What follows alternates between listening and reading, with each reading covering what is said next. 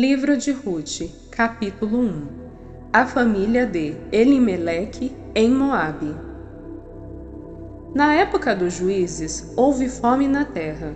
Um homem de Belém de Judá, com a mulher e os dois filhos, foi viver por algum tempo nas terras de Moabe. O homem chamava-se Elimeleque, sua mulher Noemi, e seus dois filhos Malom e Quilion eram Eufrates de Belém de Judá, e chegaram a Moabe e lá ficaram. Morreu Elimeleque, marido de Noemi, e ela ficou sozinha com seus dois filhos. Eles se casaram com mulheres moabitas, uma chamada Orfa e outra chamada Ruth.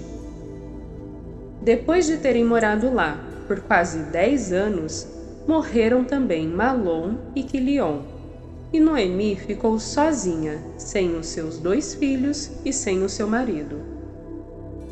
Noemi e Ruth voltam para Belém.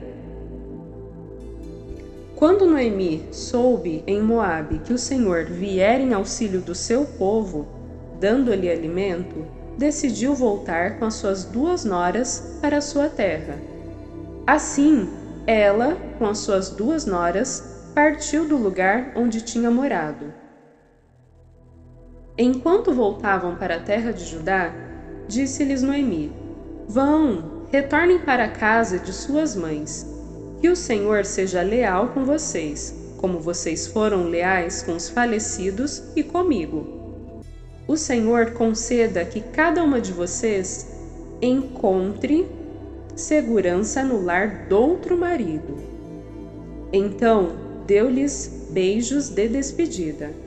Mas elas começaram a chorar alto e lhes disseram: Não, voltaremos com você para junto de seu povo. Disse, porém, Noemi: Voltem, minhas filhas.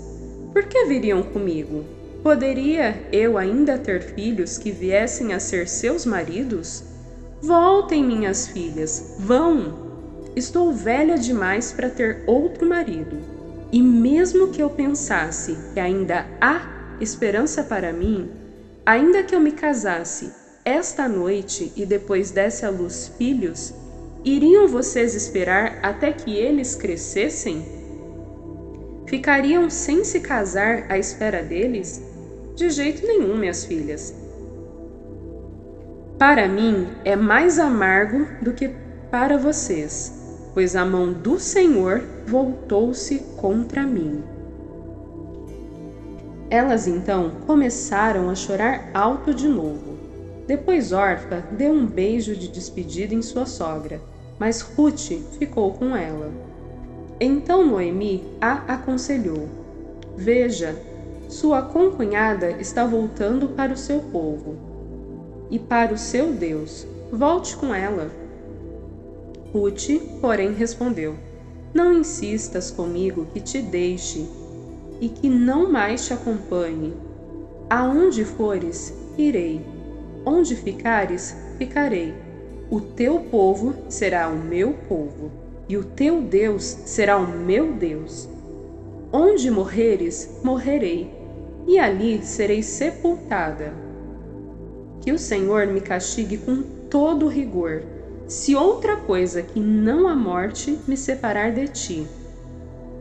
Quando Noemi viu que Ruth estava de fato decidida a acompanhá-la, não insistiu mais. Prosseguiram, pois, as duas até Belém.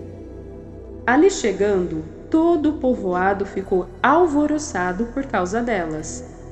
Será que é Noemi? Perguntavam as mulheres, mas ela respondeu: não me chamem Noemi, melhor que me chamem de Mara, pois o Todo-Poderoso tornou minha vida muito amarga. De mãos cheias eu parti, mas de mãos vazias o Senhor me trouxe de volta. Por que me chamam Noemi? O Senhor colocou-se contra mim. O Todo-Poderoso me trouxe desgraça. Foi assim que Noemi voltou das terras de Moabe com a sua nora Ruth, a Moabita. Elas chegaram a Belém no início da colheita da cevada.